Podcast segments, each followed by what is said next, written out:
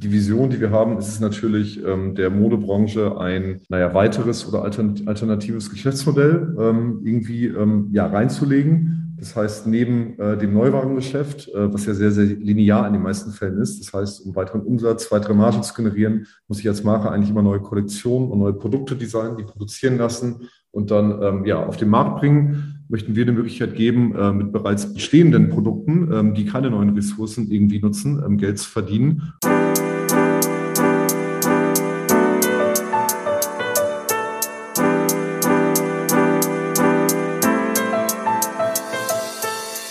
Moin und herzlich willkommen zu Fair Fashion Talk, deinem Podcast über faire und nachhaltige Mode.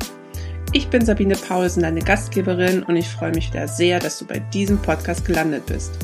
Ich möchte meine Erfahrung und mein Wissen mit dir teilen, interessante Persönlichkeiten und Organisationen interviewen und dich dazu motivieren, auch in deinem Alltag Fair Fashion mit einzubinden. Secondhand-Mode ist nicht nur mega cool, sondern auch total nachhaltig. Max und Janis haben Reverse Supply gegründet um Brands die Möglichkeit zu geben, deren eigenen Secondhand-Markt zu erschließen. Durch Resale und Reuse kann der Lebenszyklus eines Produktes um ein Vielfaches verlängert werden und unterstützt somit die Idee eines kreislauffähigen Textils. Es werden wertvolle Ressourcen geschont und außerdem hilft Reverse Supply dabei, den ökologischen Impact von Konsumgütern zu minimieren. Wie das System funktioniert und wer alles mitmachen kann, erklären dir Max und Janis in dieser Folge. Viel Spaß damit.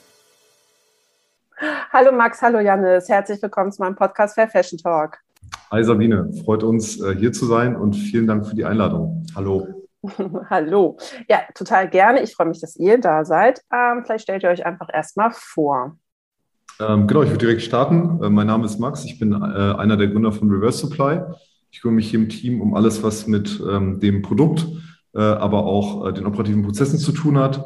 Ähm, kurz, kurz zu mir. Ich habe eigentlich immer äh, Mode gemacht, äh, war lange in der Branche unterwegs, habe ähm, vorrangig äh, Beschaffung ähm, und äh, Supply Chain organisiert für deutsche Modemarken in Asien, habe dort auch in Bangladesch und China gelebt und äh, The Good, Bad und Ugly der Modeindustrie äh, kennengelernt und ähm, bin jetzt ja seit knapp anderthalb Jahren zusammen mit Janis an Reverse Supply dran. Dazu gleich mehr. Erstmal übergebe ich an ihn. Danke. Ja, ich bin Jannis, bin äh, Co-Founder Nummer zwei, äh, bin verantwortlich für die kommerziellen und administrativen Themen. War vorher bei, verschiedenen Berliner Startups, zuletzt bei Zenjob. Und äh, nicht anwesend ist heute Konrad, Co-Founder Nummer drei, der als CTO unser Team ergänzt. Okay, genau. Ihr habt schon mal gesagt, wo ihr jetzt oder wofür ihr jetzt die Gründer seid, Reverse Supply. Ähm, dann erzählt doch bitte darüber erstmal, wie ihr auf die Idee gekommen seid und was da überhaupt dahinter steckt.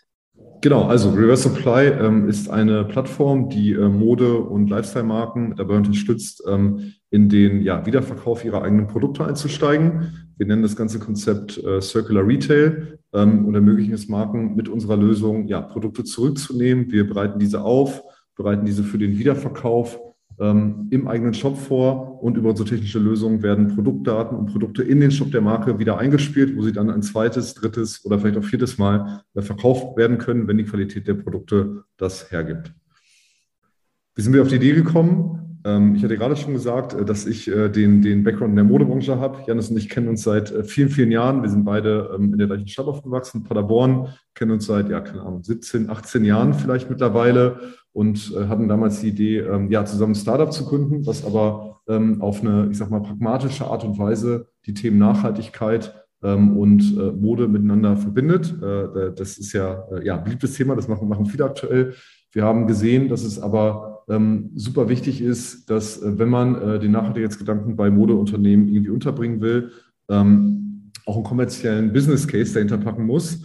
Und äh, den haben wir mit dem Thema Resale und äh, Secondhand relativ schnell gefunden und dort einen riesigen boomenden Markt gesehen, äh, an dem die Marken, die eigentlich Produkte kreieren, Design auf den Markt bringen, gar keinen Zugang haben, gar nicht profitieren können und haben gesagt, okay, das müssen wir ändern. Ähm, und so ist die Idee zu Reverse Supply entstanden ähm, und die Idee, Marken dazu zu ähm, verhelfen, ihre eigenen Produkte wieder und wieder zu verkaufen. Genau, es ist ja eine Art ähm, Secondhand-Online-Markt. Ähm, könnt ihr da irgendwie feststellen oder sagen, okay, wie unterscheidet ihr euch von einem normalen Secondhand-Markt?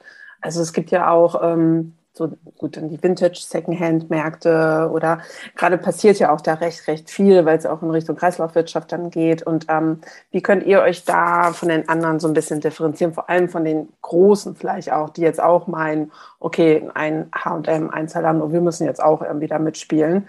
Ähm, was könnt ihr besser machen einfach oder was macht ihr schon besser? Also ich glaube, in der heutigen Zeit ist es super schwer zu sagen. Es gibt einen normalen Second-Hand-Markt. Die, die gesamte, der gesamte Bereich hat sich in den letzten Jahren, wie du schon gesagt hast, wahnsinnig weiterentwickelt. Was uns so ein bisschen unterscheidet, ist, wir, dass wir tatsächlich als Partner der Marken auftreten. Das heißt, wir helfen Marken in diesen Markt einzutreten und die Ware, die irgendwann mal von den Marken oder dann auch von den Marktplätzen verkauft oder produziert wurde, wieder zurück in den eigenen Shop zu holen. Und das ist so der größte Unterschied zu den, ich würde eher sagen, traditionellen oder etablierten Marktplätzen. Das heißt konkret, wir gehen tatsächlich als Reverse Supply nie auf, auf den Endkunden, ähm, ob das ein Verkäufer oder jemand, der äh, ein Secondhand-Produkt kaufen möchte, zu, sondern agieren immer hinter den Kulissen als Partner ähm, unserer Partner und ermöglichen ihnen, äh, dieses Geschäftsmodell anzubieten in den eigenen ähm, Einkaufs- und Verkaufskanälen. Und wir wickeln wirklich alles A bis Z für diese Brands, für diese Partner ab, äh, treten aber nach vorne nicht in Erscheinung, sondern sind ähm, quasi in einer Art White-Label-Lösung in den Shop unserer Partner integriert. Das merkt äh, der Kunde also im Endeffekt eigentlich gar nicht, dass es da mit Reverse Supply zu tun hat. Okay. Und wie wählt ihr eure Partner aus? Also sind das nur, also guckt ihr, okay, passen die zu unseren Werten, zu unserer Nachhaltigkeitsstrategie, irgendwie, was machen die eigentlich sonst? Oder sagt ihr auch, okay, das ist zwar ein konventionelles Unternehmen, aber sie wollen darin jetzt auch investieren und etwas ändern, ähm, dass ihr sagt, okay, helfen wir trotzdem irgendwie. Also wir haben uns die Frage ganz zu Beginn der Gründung gestellt, mit welchen Marken wollen wir zusammenarbeiten und haben auch intern ähm, Ansprüche, was das Thema Nachhaltigkeit angeht und auch ähm, welche Marken wir zusammenarbeiten wollen. Wir sind allerdings der Meinung, dass das Thema Secondhand tatsächlich jedem hilft und auch jeder einen Anspruch hat, nachhaltig zu werden. Ähm, was wir machen, ist, dass wir im Zuge der Partnerschaft sehr, sehr genau darauf achten, was für Teile werden eigentlich dann über diese oder wird über diese Plattform verkauft. Das heißt, wir sind nicht das Unternehmen, über dem man unkompliziert B-Ware, Retourenware verramschen kann, sondern wir achten wirklich auf einen sehr, sehr ausgewogenen Marktplatz, denn nur dann funktioniert das System, wenn als Verkäufer gute Preise gegeben werden, wenn Kunden im Shop der Marke oder des Marktplatzes tolle Artikel kaufen können, dann funktioniert auch Secondhand und äh, das sind unsere Ansprüche, die wir haben und die wir auch sehr, sehr genau an Marken kommunizieren. Ich denke, ähm, um da anzuschließen, ähm, die Vision, die wir haben, ist es natürlich, ähm, der Modebranche ein naja, weiteres oder alternatives Geschäftsmodell irgendwie ja, reinzulegen. Das heißt, neben äh, dem Neuwagengeschäft, äh, was ja sehr, sehr linear in den meisten Fällen ist, das heißt, um weiteren Umsatz, weitere Margen zu generieren, muss ich als Marke eigentlich immer neue Kollektionen und neue Produkte designen, die produzieren lassen und dann ja, auf den Markt bringen möchten wir eine Möglichkeit geben, äh, mit bereits bestehenden Produkten, ähm, die keine neuen Ressourcen irgendwie nutzen, ähm, Geld zu verdienen und dann äh, vielleicht auch eine gewisse Incentivierung bei einer Marke setzen, bessere Produkte zu, zu produzieren, die langlebiger sind, weil man nicht äh, die Image und den kompletten Umsatz im ersten Verkauf rausholen muss, sondern sagen kann, okay, vielleicht kann ich meine 25 Euro Marge, die ich an so einem Produkt machen will, über drei oder vier Verkäufe Verkäufer aufsplitten äh, und so das Maximum aus dem Produkt rausholen, was gleichzeitig auch noch besser und langlebiger produziert ist. Habt ihr denn irgendwie so eine Art ähm, Kriterienkatalog, wonach ihr dann sagt, okay, die Produkte nehmen wir auf, hm, bei denen passt das nicht so oder wie wählt ihr da die Produkte dann aus?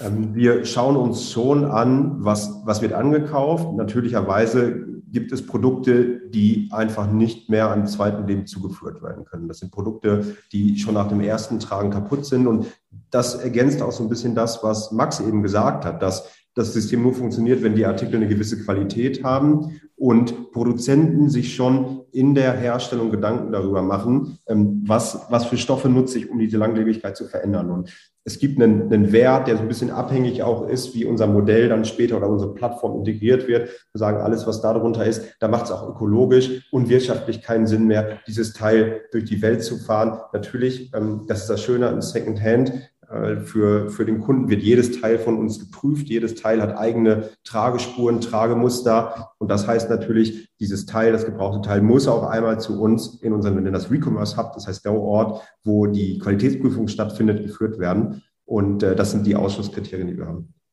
Wie sieht denn so eine Qualitätsprüfung bei euch aus? Also immer so gegen das Licht gehalten, ob Löcher drin sind oder irgendwelche Tests noch damit gemacht oder irgendwie sowas? Genau. Ähm, was wir machen, ähm, wir haben eine, eine Software entwickelt, die bei uns äh, an jedem Arbeitsplatz äh, im Recommerce Hub läuft. Ähm, die Kollegen und Kolleginnen vor Ort ähm, arbeiten sich dann äh, mit dieser, mit, mit Hilfe dieser Software durch die Produkte. Es gibt äh, verschiedene Checks. Das ist ähnlich wie bei so einer, ich sage mal, Qualitätskontrolle in der Fabrik. Wenn neue Produkte geprüft werden, werden verschiedene äh, Merkmale geprüft. Zum Beispiel ist der Stoff ausgewaschen, ist der, hat der Stoff Pilling, ähm, gibt es Löcher, ähm, sind alle äh, Trims wie Knöpfe, Reißverschlüsse und so noch intakt, äh, sind äh, Logos, Prints, ähm, Stickereien noch okay oder ausgewaschen oder irgendwie verfärbt oder sonstiges. Ähm, jede Abweichung von quasi einer, einem super Zustand werden dort aufgenommen und äh, im Backend, das heißt auf dem Server der Plattform, läuft ein Algorithmus, der zum Beispiel diese, aber auch ganz, ganz viele andere Datenpunkte, die in dem Prozess erfasst werden, nimmt und dann den perfekten Ankaufs- und Verkaufspreis für dieses spezielle Produkt errechnet und äh, das Produkt dann in den Shop der Marke einstellt. Mhm. Und ähm, ihr habt ja jetzt halt auch wirklich ein gutes Background irgendwie bezüglich Textilien, Qualitäten. Beratet ihr dann jetzt mittlerweile auch schon vielleicht die eure Partner, dass ihr sagt, okay, also bei der nächsten Kollektionsentwicklung oder so, achtet doch mal darauf, dann kommen wir da auch irgendwie besser zusammen oder gibt ihr da irgendwie auch mal so ein bisschen schon jetzt Hilfestellung irgendwie, was halt einfach Sinn macht? Also was, was du sagst, ist natürlich ein super, super äh, spannender ähm, Aspekt und sicherlich auch ähm, einer der, der großen ähm, Mehrwerte, die äh, so eine Lösung wie Reverse Supply unseren Partnerbrands äh, liefern kann. Aktuell ist alles das, was nach dem ersten erfolgreichen Verkauf eines Produktes passiert, wenn keine Retoure kommt oder ähm, Qualitätsmängel reklamiert werden, eine absolute Blackbox für so eine Marke. Das heißt, man hat keine Ahnung, wie performt das Produkt eigentlich unter realen Bedingungen, äh, außer die, die man vielleicht im Testzentrum, im Labor ähm, simuliert hat.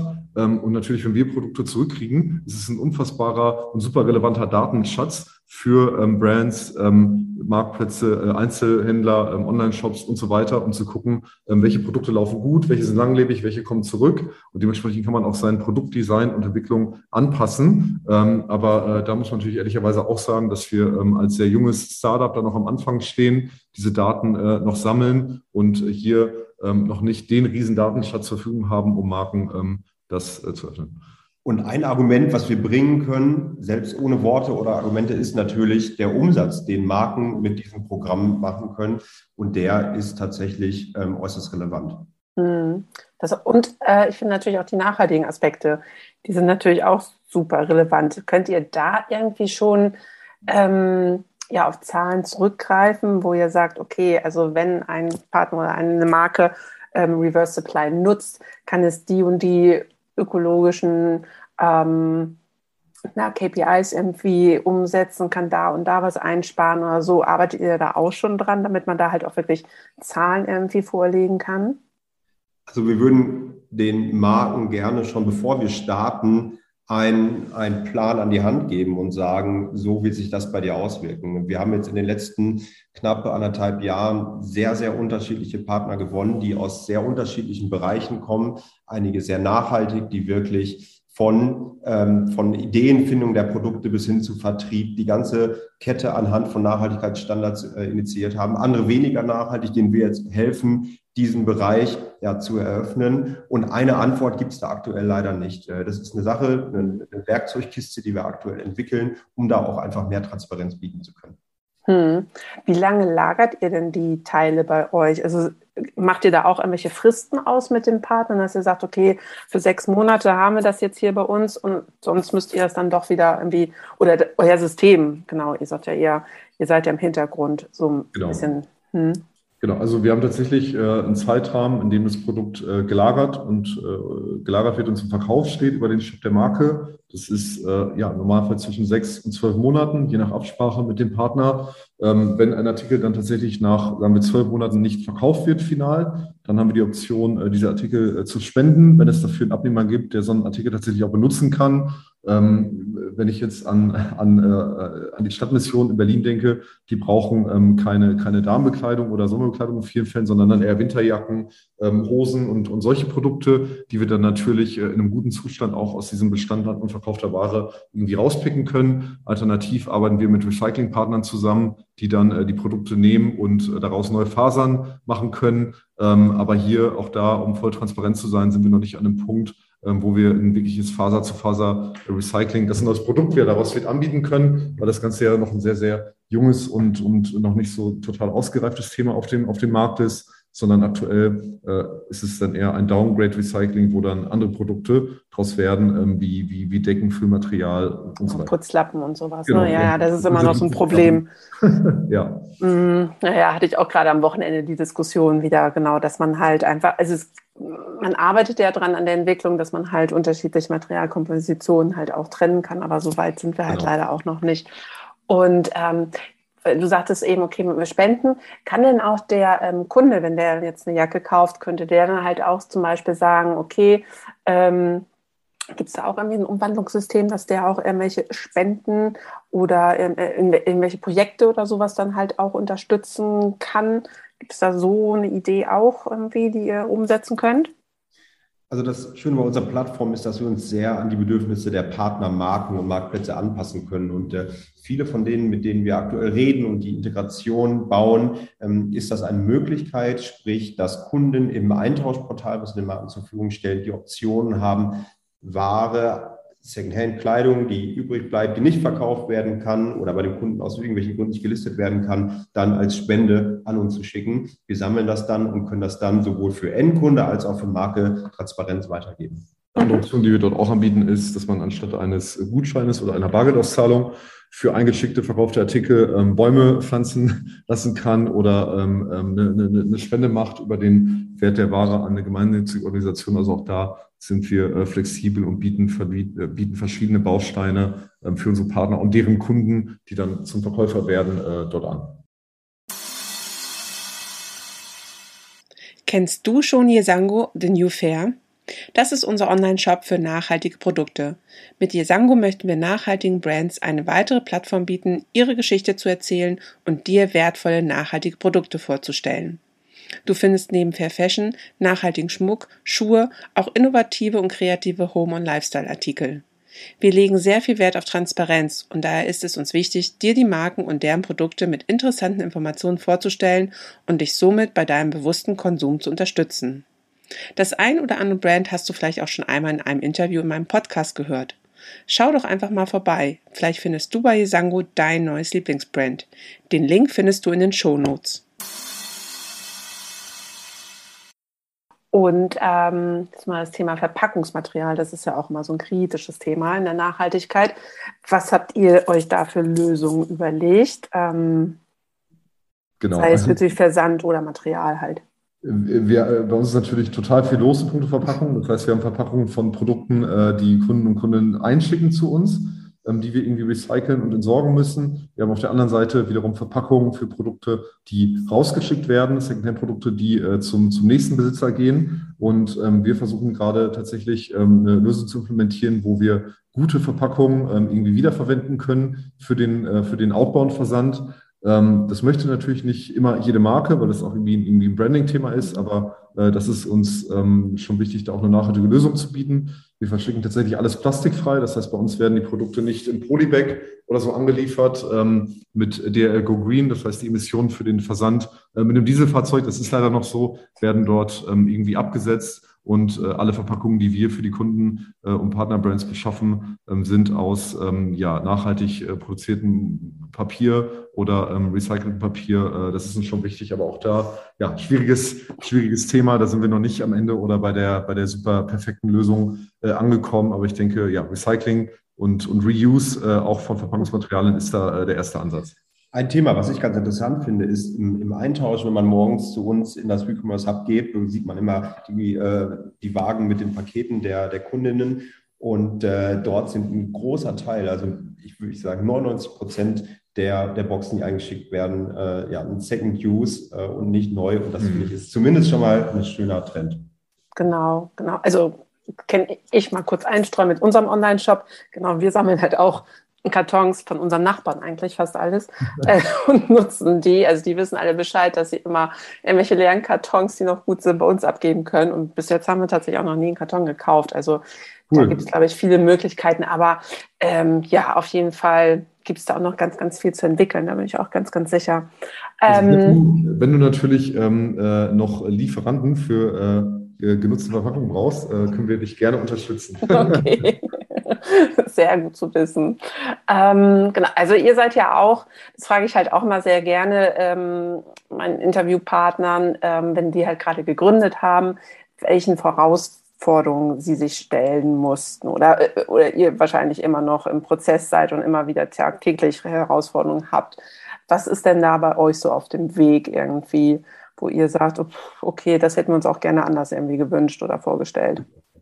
Ich glaube, ähm, wenn man mit äh, einem Konzept an den Markt geht, was äh, relativ neu ist ähm, und äh, was für, für viele potenzielle Partner sehr, sehr spannend ist, ähm, wir aber noch nicht so den Track Record haben an riesen, wahnsinns erfolgreichen Partnerschaften, die wir gerade noch aufbauen, ist es oft sehr herausfordernd, insbesondere bei größeren und eher naja, älteren Brands diese Kredibilität zu zeigen, die dort gewünscht ist dass man äh, auch ein Recommerce-Programm für, für, eine, für eine Riesenmarke aufsetzen kann. Äh, das war sicherlich im letzten Jahr eine Herausforderung, die wir ähm, aber, ähm, glaube ich, ganz gut gemeistert haben, äh, insbesondere mit, mit den Partnerschaften, äh, zuletzt mit Armed Angels, die bekannt gegeben sind, wo wir echt stolz drauf sind.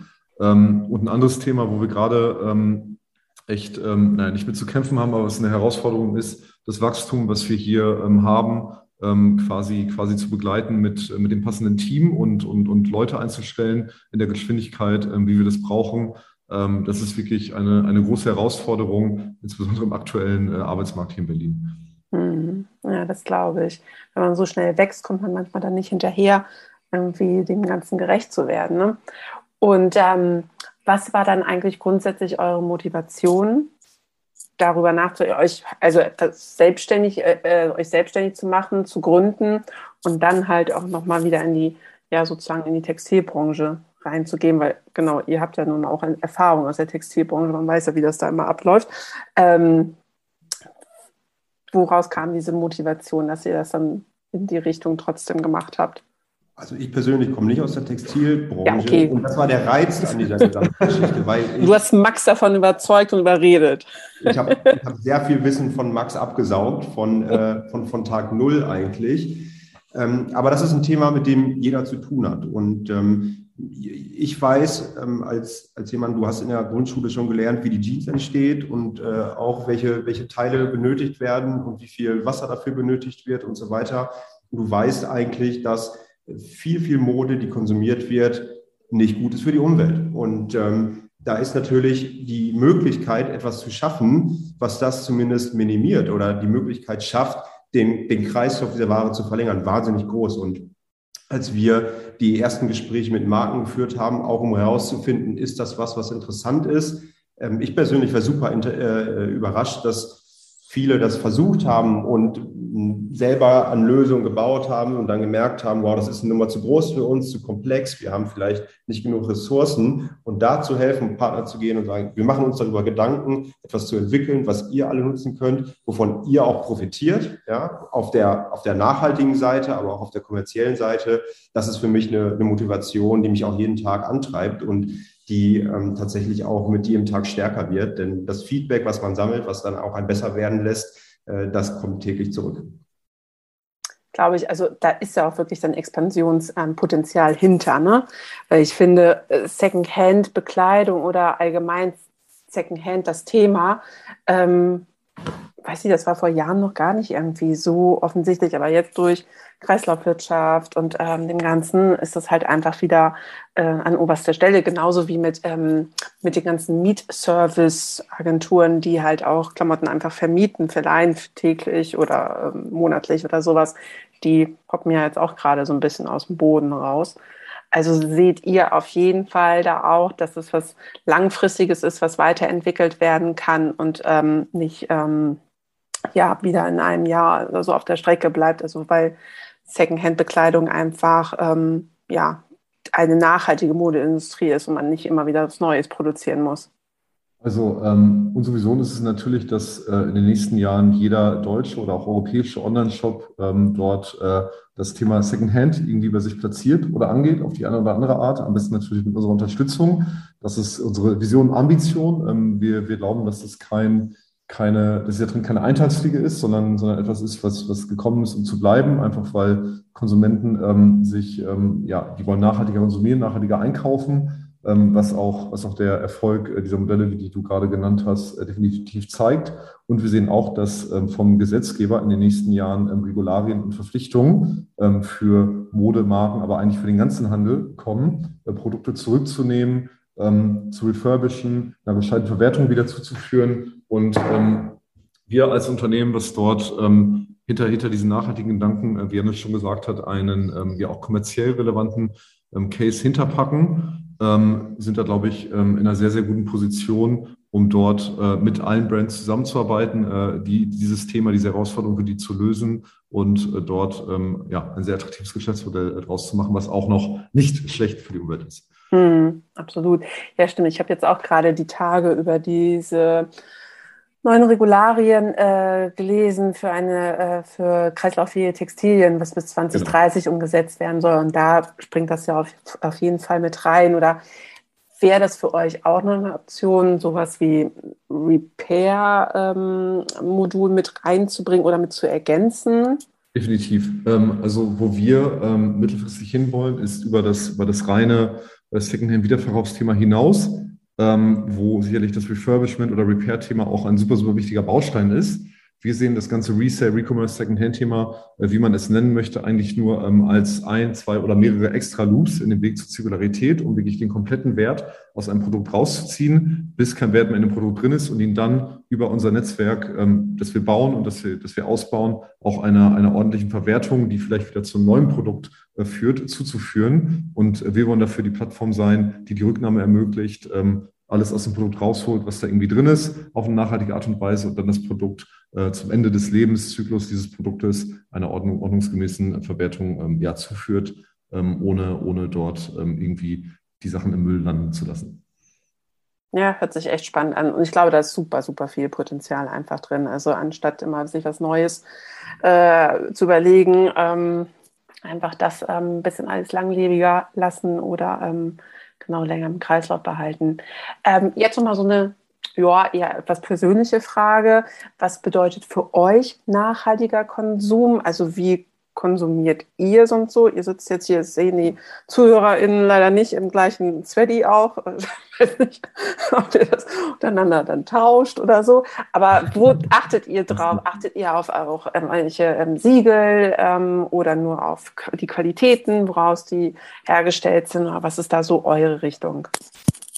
Also vielleicht ganz allgemein, für mich heißt nachhaltiger Konsum, dass ich mir beim, bei meinem Kaufen schon bewusst bin, was für Auswirkungen hat das, dieses Produkt auf die Umwelt, wie ist der Herstellungsprozess gewesen und ähm, was bedeutet das auch, wenn, wenn ich das aufbrauche oder verwerte oder, oder wie auch immer. Ja, das fängt im Lebensmittelbereich an und hört dann natürlich bei, bei langfristigen Investitionen ähm, auf. Ich glaube, und da bin ich ganz ehrlich, so zu hundertprozentig nachhaltig zu leben, ist wahnsinnig schwer, ähm, obwohl wir hier in, in, der, in der Stadt, in Berlin, schon ein sehr, sehr gutes Angebot haben an nachhaltigen Alternativen. Aber wir leben das oder wir sehen das im, im, im täglichen Büroalltag auch, dass du da nicht hundertprozentig nachhaltig sein kannst. Aber es ist wichtig, sich in diesem Bereich zu entwickeln und, ähm, und wirklich jede Kaufentscheidung nochmal zu hinterfragen von Challenge. Brauche ich das wirklich? Ist es gut produziert? Und wenn es keine andere Alternative gibt, zumindest zu wissen, okay, das heißt dann das und das. Und Max? Ich Wie denke, kaufst du ein? Was ich gemerkt habe und äh, natürlich als jemand, der Secondhand-Konzepte äh, baut und, und auch verkauft und irgendwie forciert, ist das Secondhand-Thema für mich besonders wichtig, wenn ich da an an Mode denke, versuche ich, äh, da bin ich auch ehrlich im Vergleich zu irgendwie vor fünf, sechs Jahren, anders zu konsumieren und dann eher Produkte zu kaufen, wo ich weiß, sie sind langlebiger. Und äh, bei diesen Produkten, wenn ich da keinen kein, kein Bock mehr drauf habe, gibt es auch noch einen gewissen Wiederverkaufswert. Ähm, und äh, ich kann irgendwie, und das finde ich eigentlich ein sehr spannendes Konzept, dieses, dieses Cost per Wear, ähm, ähm, da optimieren ähm, und gleichzeitig gute Sachen tragen und, äh, und, und äh, mache keinen Mist, der dann ähm, ja, im Müll landet, äh, nicht, mehr, nicht mehr benutzt und nicht getragen wird. Ähm, das ist so ein bisschen ähm, die Art, wie ich da drauf schaue. Ansonsten teile ich da definitiv äh, Janis Meinung. auch hier es ist es ist schwierig im Alltag, insbesondere im Arbeitsalltag, äh, oftmals sehr nachhaltig zu, zu sein. das fängt, glaube ich, bei uns in der Firma an, dass wir nicht fliegen, sondern nur dem Zug fahren ähm, ähm, oder auch ähm, ja, wenn wir, wenn wir ähm, Sachen ausdrucken, das versuchen zu vermeiden und solche Themen. Ähm, also kleine Schritte, ähm, um da einfach als Unternehmen besser unterwegs zu sein. Gut, Nachhaltigkeit ist ja auch einfach ein Prozess. Du bist ja auch nie damit fertig. Du machst ja immer irgendwie was und schaust ja immer, wie du verbessern genau. kannst. Ähm, was ich dann nur auch nochmal wieder auch jetzt mit dem ganzen Second-Hand-Bereich, weil ich glaube, oft denken viele bei Second-Hand, wie gesagt, so an Vintage irgendwie, an äh, den alten äh, Second-Hand-Märkten, Läden, die man dann so hat ich glaube, man müsste das auch noch wieder, da sind wir bei diesem alten Problem, wieder mehr kommunizieren oder anders kommunizieren, was sich dahinter verbergt, weil das ist, glaube ich, ganz, ganz wichtig, ähm, dass man den EndverbraucherInnen halt auch wirklich erzählt, okay, was ist der Sinn und Zweck dahinter, warum wird das jetzt nochmal irgendwie ähm, auf einem zweiten Weg nochmal dann halt verkauft? Und ähm, da muss man, glaube ich, auch noch viel machen. Also Secondhand hat ja in der Vergangenheit eine spezielle Zielgruppe angesprochen und wir glauben, dass durch die Integration in den Shop des Kunden, der Marke, den die Konsumenten kennen und vertrauen, wir dem Thema Secondhand nochmal einen zweiten Anstrich geben oder eine, eine andere Sichtweise zumindest ermöglichen, so dass Konsumentinnen, die in der Vergangenheit ähm, gesagt haben, oh, das ist mir zu, Max nennt das immer Thrift Shop mäßig, jetzt durch die Kauferfahrung des, des, ähm, des Checkouts der Marke sich das eigentlich anfühlt wie Neuware. Ja, und es ist qualitätsgeprüft, die Konsumentinnen wissen, was, äh, was dahinter steht. Und das ist eine, eine ganz, ganz tolle, ganz, ganz tolle Möglichkeit. Und die Marken, die müssen, müssen sich halt im Klaren sein, dass egal ob sie so ein Programm nutzen oder nicht, der Second-Hand-Markt der Produkte findet statt. Ja, weil ähm, das gab es schon seit Jahrhunderten und wird es auch noch Jahrhunderte geben. Wenn irgendwas noch eine Wertigkeit hat, wird irgendwer dafür Geld verlangen oder Geld für bekommen. Auf jeden Fall. Ja, ich bin sehr, sehr gespannt, was man von euch beiden oder von eurem Unternehmen noch alles hören wird. Ähm, ich bin eigentlich soweit durch mit meinen Fragen. Ich glaube, äh, das war super informativ für die ZuhörerInnen. Habt ihr noch irgendwie was, was ihr sonst noch, wo ihr sagt, nee, also das wollen wir jetzt nochmal ganz gerne erzählen. Äh, das wäre jetzt nochmal wichtig zum Verstehen, wie das alles ähm, ja, vonstatten geht oder also wir als, als jemand, äh, der, also als Firma mit, mit Secondhand, wir empfehlen natürlich immer, ähm, wascht eure Sachen äh, ordentlich so in der Waschanweisung, sodass die Langlebigkeit. Und nicht das Care-Level rausschneiden. Und nicht, Oder nicht zu viel waschen, ist auch gut. Genau. Ja, auslüften und nicht immer bei jeder Kleinigkeit gleich waschen. Genau, genau. definitiv. Ja, super definitiv. Tipp nochmal. Ja, prima. genau. Genau, also ich wäre soweit fertig. Habt ihr jetzt noch eine Frage für mich? Ähm, also uns interessiert natürlich total ähm, ähm, dein Blick als, als Nachhaltigkeitsexpertin äh, äh, auf das Thema. Ähm, und vielleicht für dich auch als jemand, der, äh, der einen Shop betreibt äh, mit nachhaltiger Mode, ist es ein Thema, äh, was für dich auch relevant wäre ähm, ähm, in deinem Shop oder wie schließt du dazu? Ob wir auch Secondhand dann aufnehmen würden. Also oder halt wieder, ja, ich meine, wir sind ja, also wir sind kein richtiger Marktplatz, wir sind ja auch nur ein ganz, ganz kleiner Shop. Wir haben ein ganz kleines Lager bei uns und ähm, haben ja gerade erst die erste Saison sozusagen durchlaufen, starten jetzt so mit der zweiten Saison.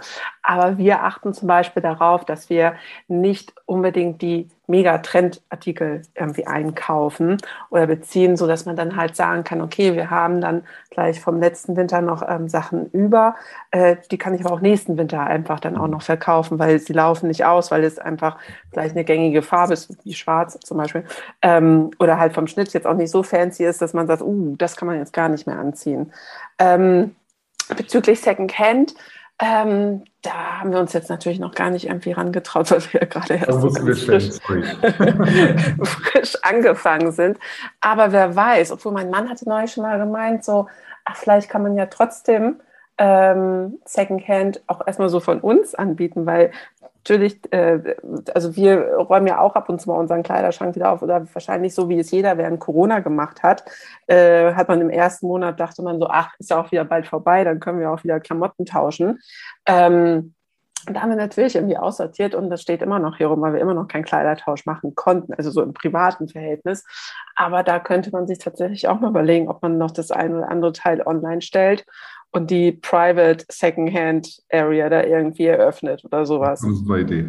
also, ähm, du wird auf jeden Fall immer noch ein Thema bleiben, auch, also bei uns halt auch. Und ähm, mal schauen, wie wir das umsetzen können.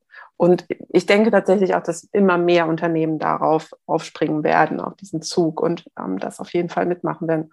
Und mich freut total, dass ihr Amt Angel schon mit an Bord hat. Das finde ich voll gut. Wir auch. ja, klar, natürlich. Und dann hoffe ich, dass einige andere Unternehmen vielleicht oder andere Brands ähm, den Podcast hören. Ich werde ähm, alles in den Shownotes verlinken und vielleicht melden die sich dann ja bei euch und ihr könnt neue Kontakte knüpfen. Genau. Und ähm, genau, dann äh, wünsche ich euch ganz, ganz viel Erfolg erstmal und freue mich darauf, noch mehr von euch zu hören. Vielen Dank für deine Zeit. Vielen Dank, Sabine. Mach's Sehr gut. gerne. Bis dann, Max. Bis dann, Janis. Ciao. Tschüss. Das war Fair Fashion Talk, der Podcast rund um das Thema nachhaltige Mode. Und hat sich dein Lieblingsbrand auch schon Reverse Supply angeschlossen? Ich finde, Max und Janis machen es den Brands ziemlich einfach, sich nachhaltiger aufzustellen und kreislauffähige Textilien zu implementieren. Ein absolut wichtiger Schritt, der von der EU-Kommission gefordert wird und bis 2030 umgesetzt werden soll. Wenn dir diese Folge gefallen und dich inspiriert hat, dann freue ich mich, wenn du Fair Fashion Talk abonnierst, eine Bewertung hinterlässt und ihn in deinem Netzwerk teilst. Weitere Informationen findest du in den Shownotes und auf www.fairfashiontalk.de. Gerne kannst du mir auch deine Fragen und Anregungen zusenden. Und ich freue mich über jede Art von Feedback. Und auf jeden Fall freue ich mich, wenn du bei der nächsten Folge wieder dabei bist.